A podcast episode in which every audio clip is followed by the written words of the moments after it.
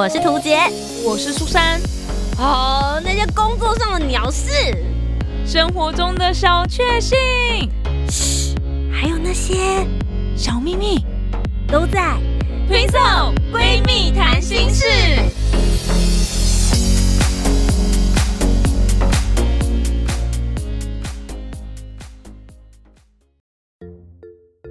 Hello，大家好，我是涂杰，我是苏珊，我们是 Twin Twin Soul 闺蜜谈心事，涂老师上课喽！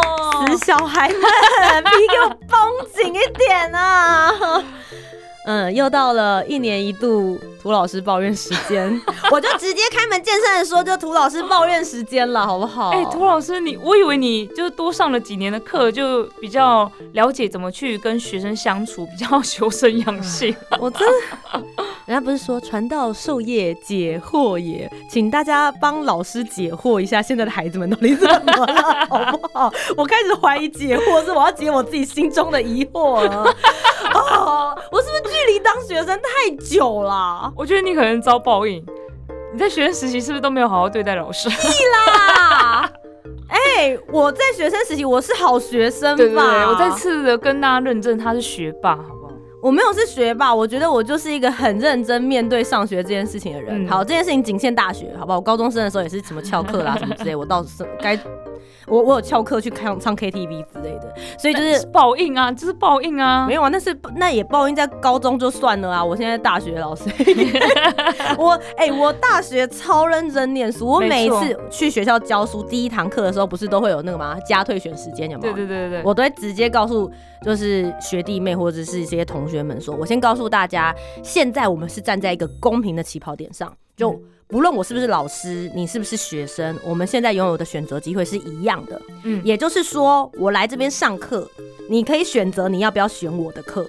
嗯，你今天听完之后，你觉得这老师教不了你什么，或者老师太机车，你拜托下堂课就不要来了。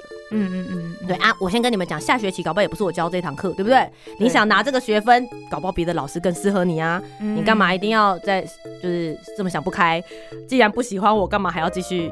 跟我一起上课，老师很棒哎。对，我就直接老实的告诉你选择。对，然后我也会直接告诉他们说，我先跟大家讲，我对于出缺席这件事情超级严格。我知道你们会觉得很八股，但是老师我本人大学四年是拿全勤奖毕业的。来，来宾请掌声鼓励。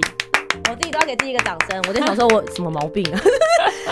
因为那个时候，其实大家就会觉得说，好，大学的时候大家应该就要尽情的享受生活，偶尔一两堂课没有办法到课，应该是很正常的事。可是我就会觉得，好，我既然花钱，你知道我私立学校嘛？对。哎，我们一学期学费超贵的，很贵很贵，五万多块，差不多五万多六万吧，这样子。对，所以我就会觉得。我如果现在出来外面上课，我先跟大家讲，你在学校里面，学校给我钟点费超少，对我就是顺便念一下学校。好，然后学校钟点费真的不多，我真的抱持一个做公益的心情回学校教书。嗯，如果你今天到外面上一模一样我的那个课程，我先讲老师大概少说也要几万块钱。嗯嗯嗯，对，因为我们总共是上十八堂课，对对，十八堂课，每堂课两小时。所以，如果你在外面上课的话，其实是一个不小的数字。嗯嗯嗯。那你今天如果在学校里面就可以学到，你为什么不好好把握那资源？没错，这个事情我在大学，我我的大学年纪的时候我就知道了。哇，你你真的是，所以我就毛起来转啊，很走在前面的人呢。我就毛起来转，我就觉得说，如果真的他没有请到一些业界老师，我干嘛不认真上他的课？我的心情真的这样，所以我一开始就会跟学生这样说，然后第一堂课真的可能就会有一些。呃，学弟妹或者是学生们就皮皮叉这样子，嗯嗯，对。但今天这一集节目不是要告诉大家我有多凶，而是要告诉他我已经这么凶了，还是有人胆敢在我眼皮子底下给我 乱写报告。可是你这一次的课是必修课，就是大一的基础课，那个也没办法退选啊，真的就只能如果真的不小心死当了啊，你就你就自己二年级再来重新修，只能这样子了。我先跟大家讲，就是有的时候呢，学校排课给给老师，老师有的时候也是万般无奈，好不好？有时候我也不一定我自己真的很想要教这一门课。像我也可以在学校的时候，我是教自媒体嘛，对，就是教怎么做影像，那就本来就我很擅长的事情。但其实我也教的蛮痛苦的，因为那时候我教的是大二以上的学生，就大二、大三、大四都可以来修的，然后它是选修课，所以我对选修的印象就是，你有兴趣你才来选，你不爽我你就不要选啊，没错。后来有很多同学跟我讲说，因为他毕业学分不够。哎、你毕业学分不够，你你应该会是大四的人才会讲到毕业学分这件事情。难道你都读到大四还不知道有营养学分是哪些课吗？有一些明明就超营养的，你不去上课，老师也会让你过，你为什么不去？没错你来一个就是作业又多，报告又多，然后没事阿里不扎一大堆的老师，何必呢？然后那个点名又这么严格的老师，对，真的是不需要哎、然后我、我那时候就已经一开始就觉得有点烦，所以后来我就跟老就是跟学校主任反映，就说我想要教一些就是快乐的课。我我我还是很严格，可是我希望能够教一些我觉得真的对大家他们是会有兴趣的课。嗯嗯，所以后来我上学期吧，开了一门叫做演艺主持。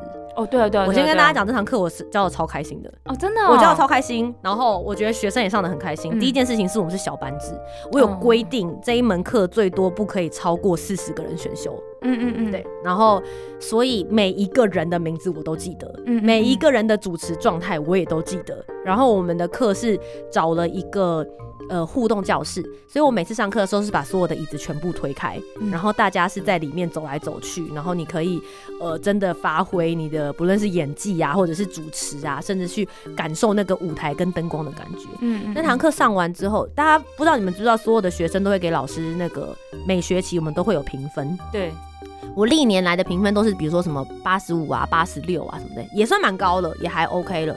我那一堂课的评价成绩是九十六点多，哇，大家上的真的很开心，就是他们真的很开心。然后虽然后来因为疫情的关系，我们最后几堂课又改成线上，嗯可是我们后来就是有最后一堂课，我就说那我们就来聊一聊，反正就是主持，主持的意思就是大家要懂得表达自己心里的话。嗯对，所以我就说你们聊聊你们对这一堂课，你们原本的想象，跟你们真的上完，还有你们觉得我还有什么，就老师我自己本身，你们觉得还想要给我些什么样子的建议，这样子，嗯嗯嗯，就一个很深度的沟通。然后我就觉得哦，还蛮开心，都有听到一些很真实的回馈。像我这学期回学校教的是广播节目制作，嗯我在走廊上还有遇到我上学期教过的主持的学生，哦，对，然后他们就有跟我讲，就说啊，很想念，就是大家可以，就是真的是小班制，然后能够彼此听彼此的故事，然后真的去练习现场状况的那个感觉，他们就觉得是一个很实作的课。我就觉得对我来说，我真的花时间去教了这个课，对你真的有帮助。虽然人不多，嗯我现在上啊广播节目制作，我现在分两个班，我加起来学生有一百一十个。超多人的，我真的没办法，记住大部分的人的名字，我必须诚实的说，我只记住小老师而已。嗯最多每一组的组长，我觉得是我的脑容量的极限值所以我觉得那个紧密的程度其实是差很多的。对对我来说，其实我自己也没有那么喜欢这样子的教学品质。嗯。但 anyway，就因为刚好今年也入围了广播金钟，所以我会觉得我有一个使命感，嗯就会觉得说好，就是我也希望能够把我在这方面的经验嗯。教给大家，也希望大家能够喜欢广播。嗯。然后就像苏珊说的，我教的是大一的新生，他们又是必修课，所以很多人来的心态，我接下来让苏珊说好，苏珊有帮我带了一堂课，你你对于这些学生，不论是他们心态、上课的反应，还有你自己教完你的感觉是什么？是的，我去帮涂老师带了，你刚抽像外派记者有没有？就我们将现场呢交给我们的这个记者代课老师苏珊。大家好，我是苏珊。好，是这样子的。当时我知道他这次要上的是广播，其实我也蛮大的压力，因为之前带的是那个影像制作嘛，嗯或者是节目制作。节目的话很广泛，你要讲电视的、广播的，或是自媒体的，随便你讲这样子。然后我之前也会分享我们两个拍影片的经验分享，嗯还有我自己拍自己的影片经验分享，或者是我去拍比如举光原地或什么之类的，我就觉得哎、好丰富哦，很多东西可以跟大家分享。可这次是广播，然后我就想哇，要局限在广播，的的确我是广播节目主持人吗？对，我就每天都在做这个工作，我应该更能够分享，啊可是反而很难，因为那是你的日常。对日常的话你就会想没什么特别的，就是这样啊。对，没错，没错，而且你你平常都是怎么样子哎？你仿刚训练你讲话的那个主持功力，你连续主持节目三年，然后每天都有节目要播，你就会好了。那你如果不认真想的话，对对对对，有的时候要把专业塑起来，变成一个可以教出去的东西，其实反而更累。很难。然后后来我真的就很仔细的去想说，那我要教大家什么？所以我就因为我自己不觉得自己的那个口条真的有这么好，或者说字正腔圆这么的好，我就觉得我到底能讲什么呢？但我还是讲了，就是如何能够成为一个专业主持人。嗯，的确就是口条如何训练，然后就是我就我自己的观察，还有我跟其他搭档，嗯，一起在主持国庆大典的时候，我观察到的。因为刚好我这次跟我一起搭档的同仁，他是比较没有做节目经验，他是采访跟报新闻，做专题。它是新闻类的，所以当要去做实况的转播的时候，很多他很不习惯讲的东西，突然要讲的时候是卡住的。我必须要说，我听得出来，哎，呃，对对对，因为我有听，我有我有我有听国庆大典的转播，对，我而且不是只有我，因为那个时候我跟医生一起听，哦。就是他也有同样的感觉，怎么这么闲呢？哈，那天早上我们那天在开车 哦，原来如此。对，我们所以就很认真的把广播打开来听。然后，因为他们里面还有一些就是现在正在表演的团队的特别专访报道。对对对，我就觉得还蛮不错，因为我们同时之间也在旁边开了一个视窗，是在看影像的。哦哦。对，所以可能同时之间，比如说有这个竞技啦啦队，好了，他们在。怎么跆拳比赛？他们正在正在做那个画面，然后我这边就可以听到他们以前的采访故事。哎，我觉得其实嗯蛮有趣，但真的听得出来，做节目跟做新闻类的主持人或者是记者，他们之间口条的差异性。对，我们不能说他呃今天口条好不好，只能说他适不适合放在这个位置上。对对对对对，如果要做新闻的话，我一定要请他救我这样子。那因为我就是听到了，我发现就是。已经做 ending 了，可是他却没有 end 的感觉。对，我想说，其实如果是我们的话，就好的。那今天的节目就到这里告一个段落喽。那也请大家持续锁定，或者你看我可以讲那么顺，是因为我一直在讲，然后所以只要到那个点，我就会讲这个话。嗯，这是习惯问题啦。所以我就发现了这个点之后，我就想说，那刚好可以来跟大家讲，为什么我会可以做到这个程度，然后什么样子的状况下你要怎么去应对，然后顺便就是也跟大家聊了。怎么拟访刚？怎么访问来宾？这样子要做哪些准备？因为这也是我的经验，我就想说可以跟大家分享这样子。不过大家的反应呢？因为其实我那时候一开始在教课的第一堂课，我就问他们说：“你们是本身就想要成为广播人的，可以举个手。然后还有，但是你们觉得他就只是一个必修课，所以没办法，课里面就是要叫我来上这堂课的，也可以举手这样子。然后我必须要说。教大一可能真的心态就是这样，他们就是一张白纸。对，然后我本来其实是很期待的，我就会觉得说，哦，在白纸上面你要告诉他什么是广播，其实他们会吸收的很快，因为也许你就是带领他们走进广播的一门路。嗯，没错。他们也也许可能从来没有想过自己以后会做广播，对，类似像这个状况。可是当你看到那个举手的感觉，就是我只是因为他是必修而来的时候，心里还是会有点小失落。对对对。就是那我到底要花多少力？没错没错没错，给你对。那我觉得我跟苏珊都是属于会花很多力气的人。对啊，我们会觉得这一百一十个学生里面，只要有一个啊，一个好像有点少，十个好了，就是只要有十个真的是他对广播有兴趣，而且他可以透过这堂课就可以真的得到一些什么的话，我们会愿意为了那十个人。拼尽全力，嗯，对，那其他九十个人就随便你们啦。对啊，对啊，我都会直接跟他们说，你们不要把时间花在不重要的事情上面，这样。对，可是我还是会为了这些不是很重视这门课的人很生气。嗯，对，所以今天不好意思，抱怨大会要来了，大家准备好了，欢迎涂老师抱怨大会。好，首先我今天要指控的第一位学生。没有，因为我跟你讲，为什么我们今天要讲这一集，是因为他们现在是期中考周。嗯，对。然后期中考周就是大家知道，我就是一个很不爱考试的老师，因为我觉得传播业界重点就是作品啊，你作品作品做的怎么样，你文案写的怎么样，这才是你真正以后出去的工具跟武器。没错。你今天考试，我今天问你就说，请问做一个广播节目通常有哪些流程？你写这东西给我。I don't care，你真的做出来东西给我，就知道你家流程哪里做错。没错，你是不是没做什么，所以你东西才会变成这样，对吧？很实在啊。对，所以我直接听你的作品，我觉得最最直接的。然后我今年的话是期中的时候要求他们写节目分析报告，嗯，我就跟他们讲说，你们就每一个组别认领一个金钟奖的类别。嗯，然后假设你们这组里面有七个人，那你们就去研究。假设好，流行音乐节目奖，你们是这一组负责的，你们就去研究七个最近这四年来有入围的节目。嗯，然后每个人分配一个，所以我就会拿到七个不同的节目的分析资料。对，然后你们之间在彼此互相看，因为有的时候我觉得写报告很有趣哦，你会觉得自己写的好好，就看到别人之后才会想说，我写的是什么。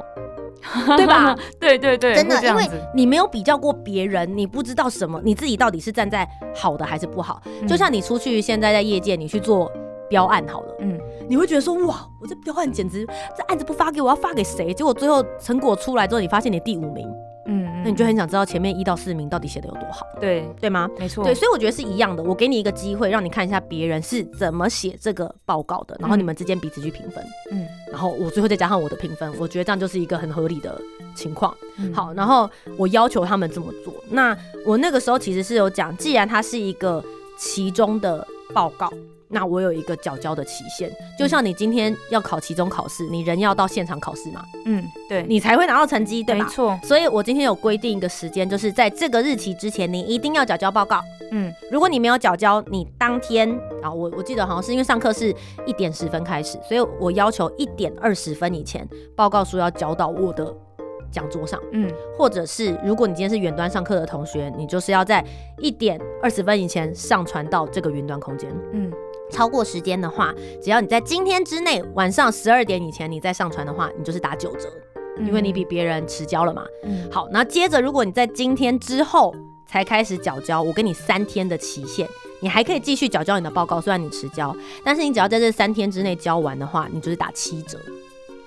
哎、怎么会有这么好的老师啊？我认真说，因为我曾经真的看到有老师打死不收学生报告，说你就不是在那个期限，打死不收哦，超尴尬的。那那个整个教室一片就是寂静，然后大家也不敢说什么。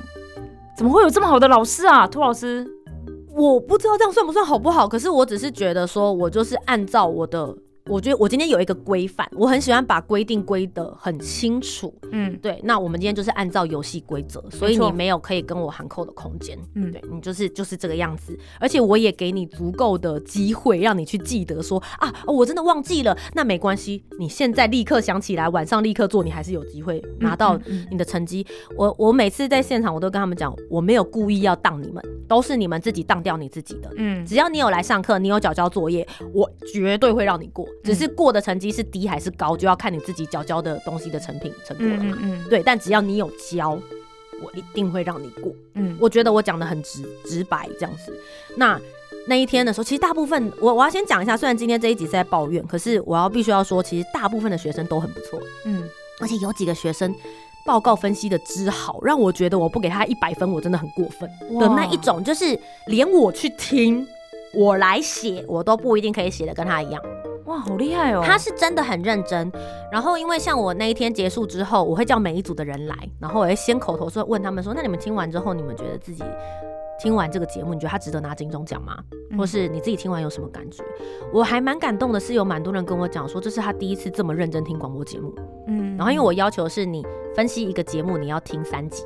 嗯就是同一个节目，比如说现在《twin 兽闺蜜谈心事》，你要听三集，嗯你才能够真的去了解这个主持人。搞不好他那一集，假设你听了一集，他表现刚好特别差，那他不是对啊很衰？嗯我给你三集机会嘛，跟金钟奖一样，对吧？一样的态度，我给你三集的机会，我可以听到你到底是一个什么样子的主持人。嗯对，那呃，他们就会说，哦，他们是真的，原来广播是这么做的，嗯或者是以前觉得广播就只是听音乐的地方，原来他听音乐选歌的时候是有逻辑的。嗯为什么那一个要接下一个这样子？那其实还是有很多的好学生，可是就是会有这种老鼠屎。这个学生呢，当下我问他，就他们每一组过来，我就说：哎、你们这组有五个人，可是你们只有三份报告。嗯，请问另外两个人的报告是？然后有一个男生就过来，然后他就跟我讲，就说我忘记今天要交报告。然后我就说，可是我们一直都有在群组里面提醒大家，而且我们两个礼拜前就告诉大家日期，所以你没有把它写在行事历上吗？然后他就说我就忘记了，嗯。然后我就说没关系，呃，我觉得忘记这件事情就是你要对自己负责，嗯。你自己再找时间补交吧，记得补交时间。嗯。我其实对他态度非常冷淡，嗯。因为我觉得忘记了是一个超级不负责任的态度，嗯，尤其在我们做广播节目，我们今天节目 on 的时间就是每个礼拜二的晚上，假设七点到八点，嗯。我没有资格说我忘记要做节目。嗯没错。我今天如果跟一个艺人约好要访谈，三点钟，结果三点我人没有到录音间，我没有资格告诉他说我忘记我今天要跟你录嗯节目。甚至假设你以后去新闻，那更不用讲，今天晚上六点钟要 on 的那个新闻带，你没有做出来，你就是没有。嗯，对对我，我觉得这是不，我对我来说，我是很在意所谓的这个时间点的人。有没有开天窗？对，所以我前面还在跟他们同学说，哦，你这个分析做的还不错。他下个讲完之后，我整个变脸，我就说、嗯 OK，那你到旁边去，因为我觉得我也不需要再多跟你讲话了。没错，对没错，你的态度不对。嗯，嗯，然后但他嬉皮笑脸，让我更生气。对啊，对那态度很差。对，然后你不需要跟我道歉，你跟自己道歉吧你。嗯然后是不是很生气？好，然后另外一个女生跟我讲说，因为她前三天去打了疫苗，嗯所以她昏昏沉沉的，所以她是真的忘记了时间。我说没关系，那你之后再补交给我。不论他是不是真的因为这样子，他给了我一个理由，然后他自己要去补交，我态度好一点点，但也没有好太多，反正你就是没交出来嘛。嗯对，就这样。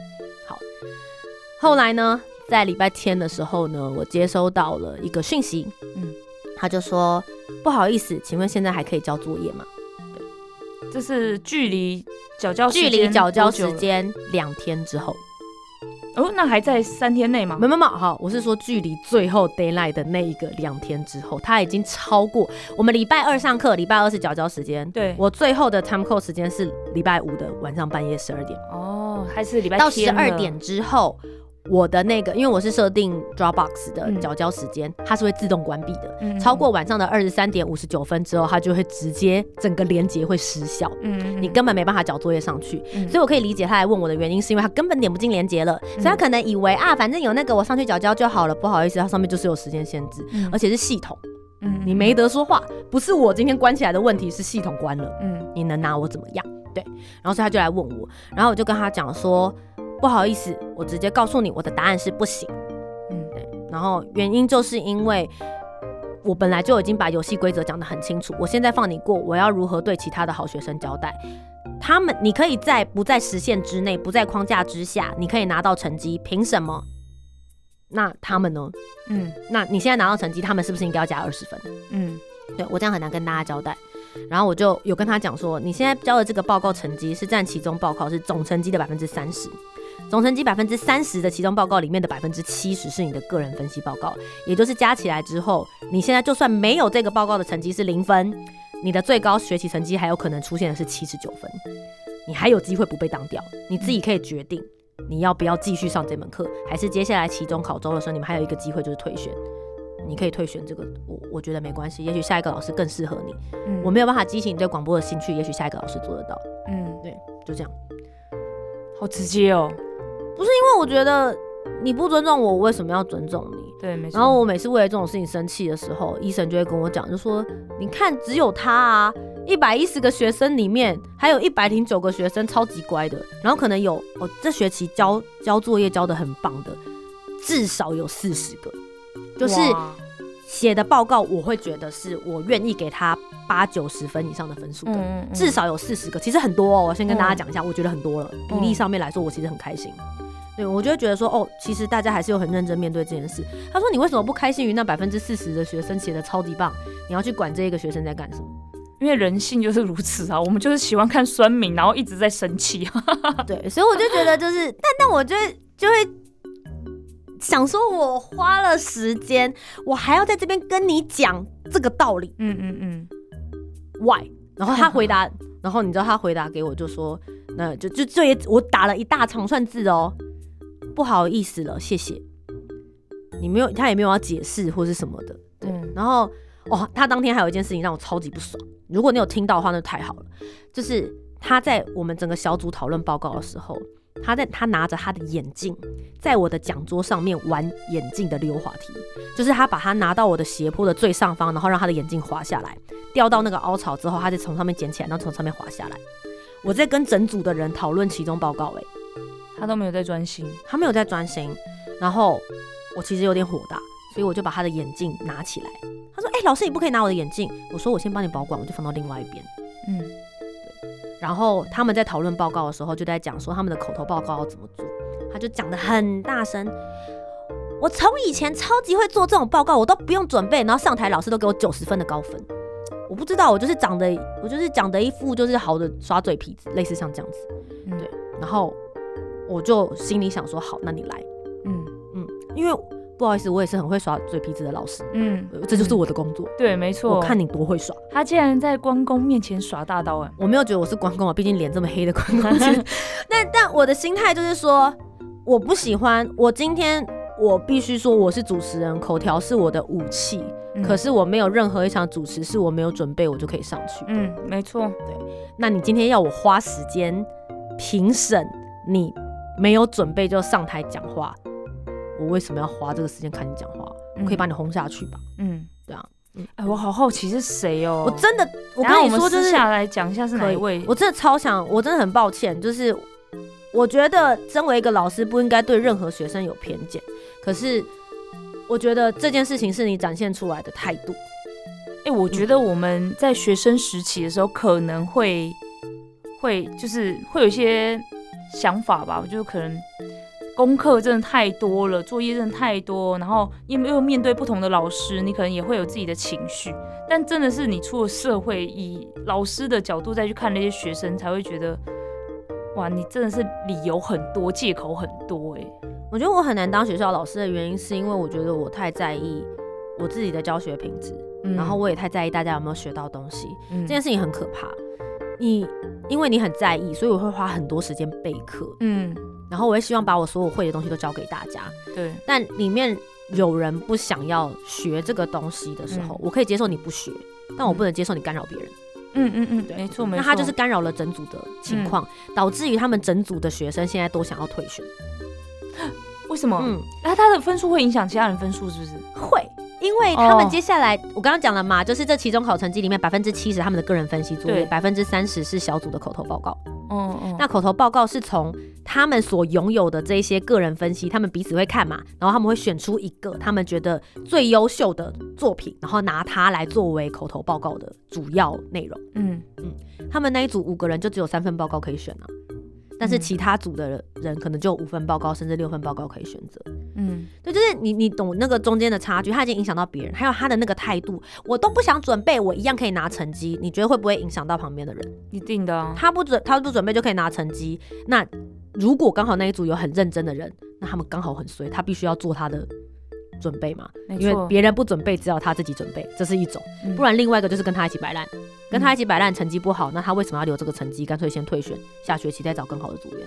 嗯嗯，对，就是我很不喜欢这种感觉。嗯对，这也是其实我没有那么喜欢小组作业的原因。嗯可是很现实的是，在传播业界就是需要 teamwork，没错，对啊，所以我我觉得这个大家就会想说，它只是一个，可是你不知道那一个的渲染力会是什么样子的情况。嗯那也会有很多老师跟我讲说，我想太多了，就是学生自有学生福，叫我不要想太多，嗯这就是一个缩小版的社会，嗯对啊。呃，我觉得呃，就是 不单单只是你管好你自己的教学内容而已，还有很多事情。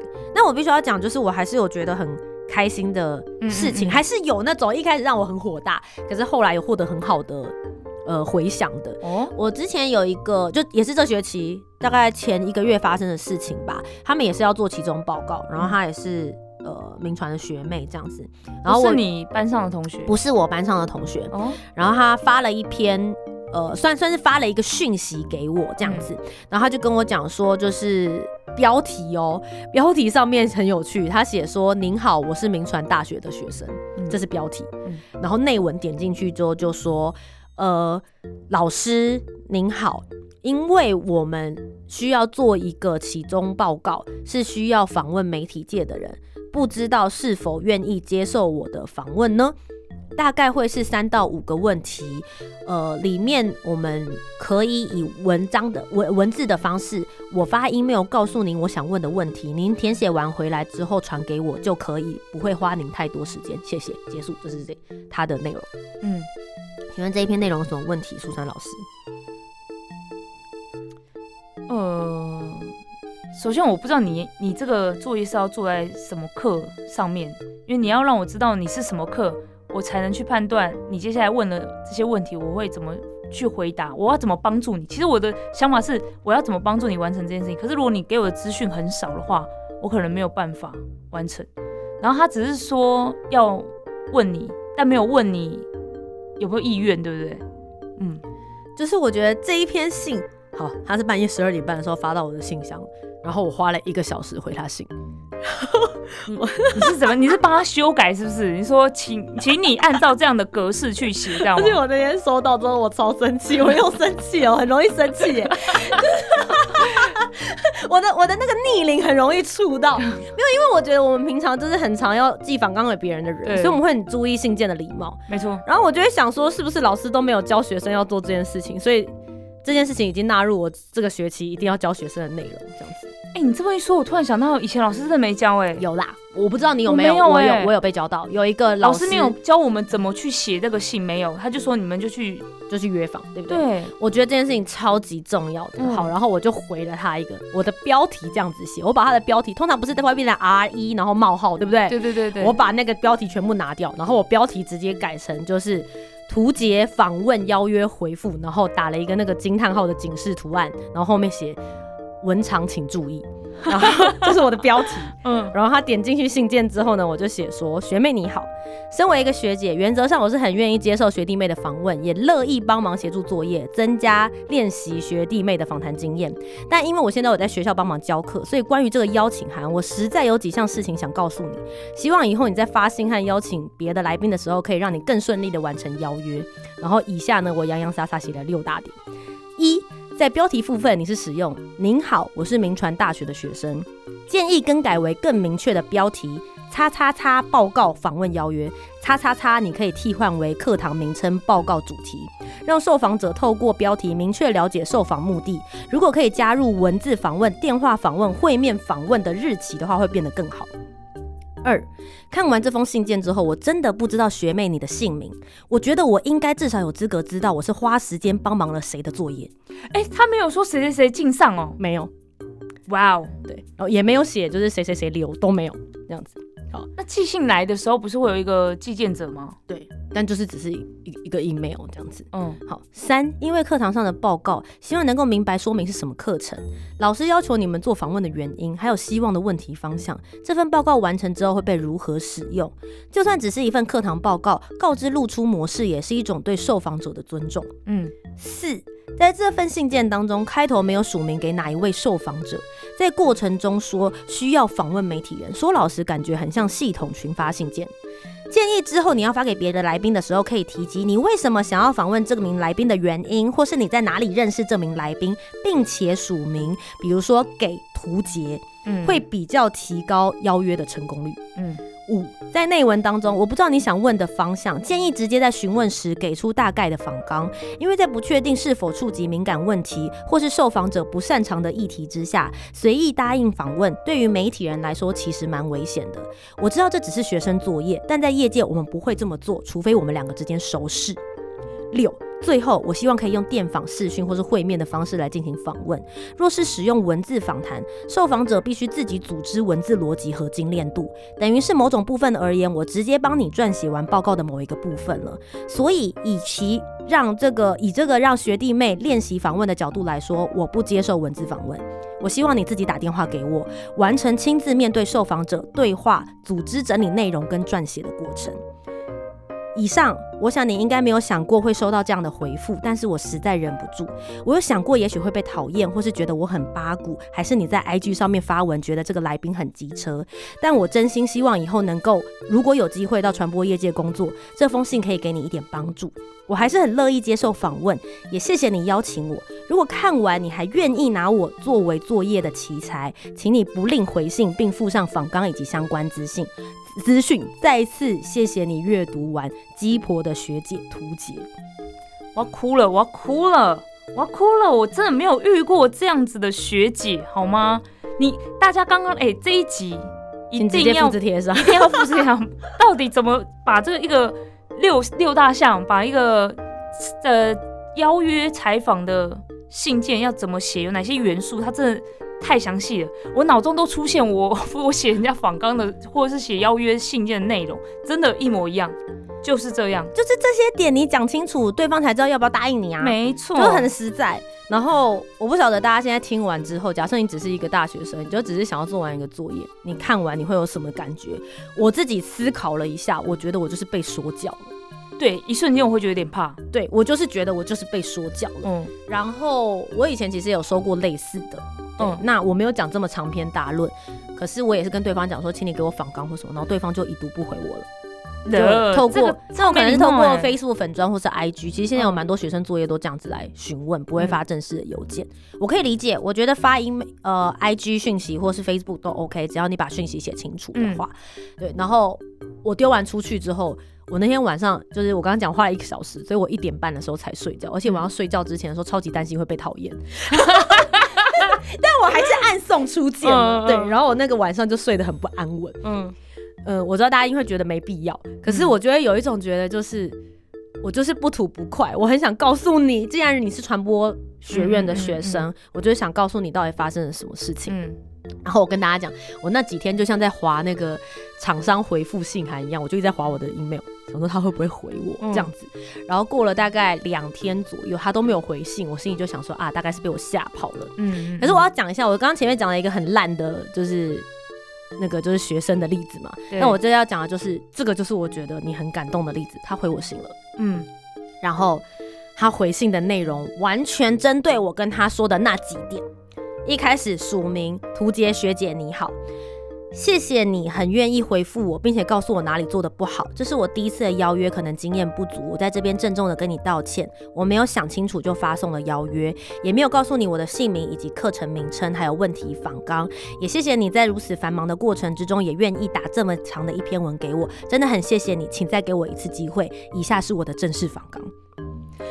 然后我好想哭哦，我突然好感动。我跟你说，我看的时候我真的觉得眼眶都红了。然后他就开始说：“您好，我这边先跟您自我介绍，我是谁谁谁。嗯，为什么我要写这份报告？来自于哪一个课程？然后老师希望我们访问的原因在哪里？下面访纲是我的五个问题。哒哒哒哒哒哒哒。以下访问的时间，我是用电访或是会面都方便。老师您什么时候来学校上课？我可以去找你，或者是电访的时间，我们在接下来下个礼拜的平日时。”段，我在这个时间都可以，请您告诉我你方便的时间，我们来协调。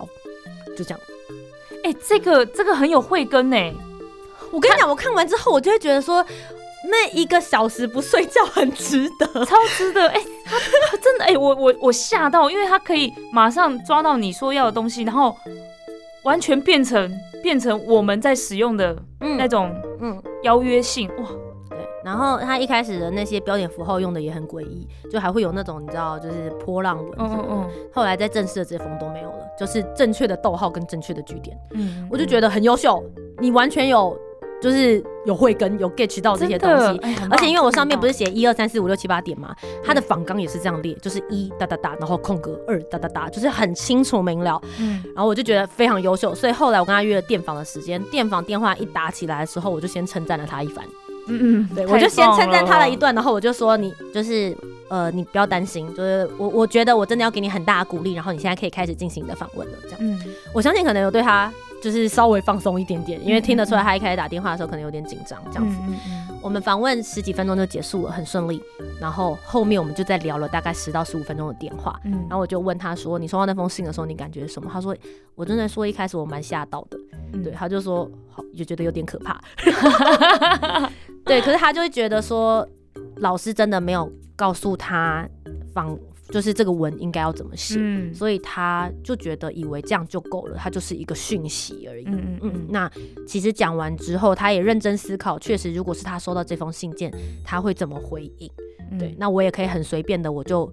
不回他，嗯，对，已读不回，我很生气，就结束这回合，我不理他也可以。可是我花了很多时间，他就会觉得，就是我花了这么多时间给他，他觉得他很值得再问一次，就是再再来一遍，对，就就类似像这样，我就觉得这就是一个很正向的循环，对，很棒，对，所以我们不是故意要定大家，嗯，我必须要这样讲，我觉得我现在到现在为止保持的态度都是这样，任何的私讯我都没有故意要。讨厌谁，嗯，或是故意要对谁很凶，嗯，那我觉得大家都保持这种良善的态度的话，对于这个业界，我觉得就很好，不论是对老师还是对学生，嗯，所以，我我说，我觉得教学的过程里面，就是还是会遇到很好的学生，然后让你很感动，对对，然后再遇到那些态度不好，你就真的很想打死他们。哎，我会被我会被捡起来吗？但我觉得现在，比如说你现在在教的是大一嘛，大一本来就是。白纸，然后他们也不确定自己到底是不是对广播有兴趣，反正他就是来一个传播学院，什么都学，再慢慢探索。当然，如果我们可以在第一堂课就让他们觉得，哎，原来广播是很有趣的，或是觉得可以实际在这个业界去工作，会很有成就感。我觉得能够引导他们往好的方向前进，这就是我们的任务。师傅领进门，修行在个人啦，好不好？对，我们还是希望能够激起大家的热情。然后，呃，我觉得这边也可以顺便跟大家讲这个消息啦，就是从下学期之后，我应该就不会再继续在学校教书了。这样，嗯，因为其实说老师是有点负担。嗯，我今年教三年，三年了嘛，这样子。对，从呃，我一开始也在慢慢学怎么当老师，嗯，对，然后到现在稍微有一点点的。心得了，对，那我觉得就是带着这一份心得，还有学生带给我的礼物，就继续再往下的努力。至少我以后就不用再遇到这些 阿阿杂的事情，我就可以脱离老师的身份，然后好好的来跟他们相处。嗯，对啊，我觉得也许会是一个更好的模式吧。对啊，以上就跟大家分享，就是明年可能就不会有这个老师抱怨单元了。对，听了这么痛快的一个单元，竟然就这样没了。对，好啦，大家还是要。认真了，好不好？好好把握一下在学校的一些学习资源。如果你现在刚好在听的是爸爸妈妈，把这集交给你的孩子们听。对，很重要，很重要。就是学校当然会有很混的老师，可是也是会有很认真的老师。我们不一定是教最好的，可是我必须要说，就是我们的态度都很认真。没错。对，那如果我很乐意接受你告诉我我哪里教的不好。我可以去做改正，嗯，对。但如果你说我不认真的话，这个锅背。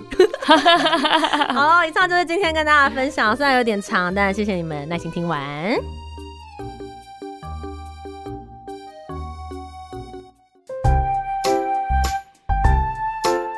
听完今天的讨论，如果你有更多不同面向的想法，也欢迎可以来留言告诉我们哦。Facebook、Instagram 以及 YouTube 频道搜寻“图杰”就可以找到我。那如果你搜寻苏珊 Love Music，就可以找到苏珊啦。记得帮我们留下五星的好评，订阅节目，在 Apple Podcast、Spotify、Sound 都可以听得到哦。听色闺蜜谈心事，我们下周见，拜拜。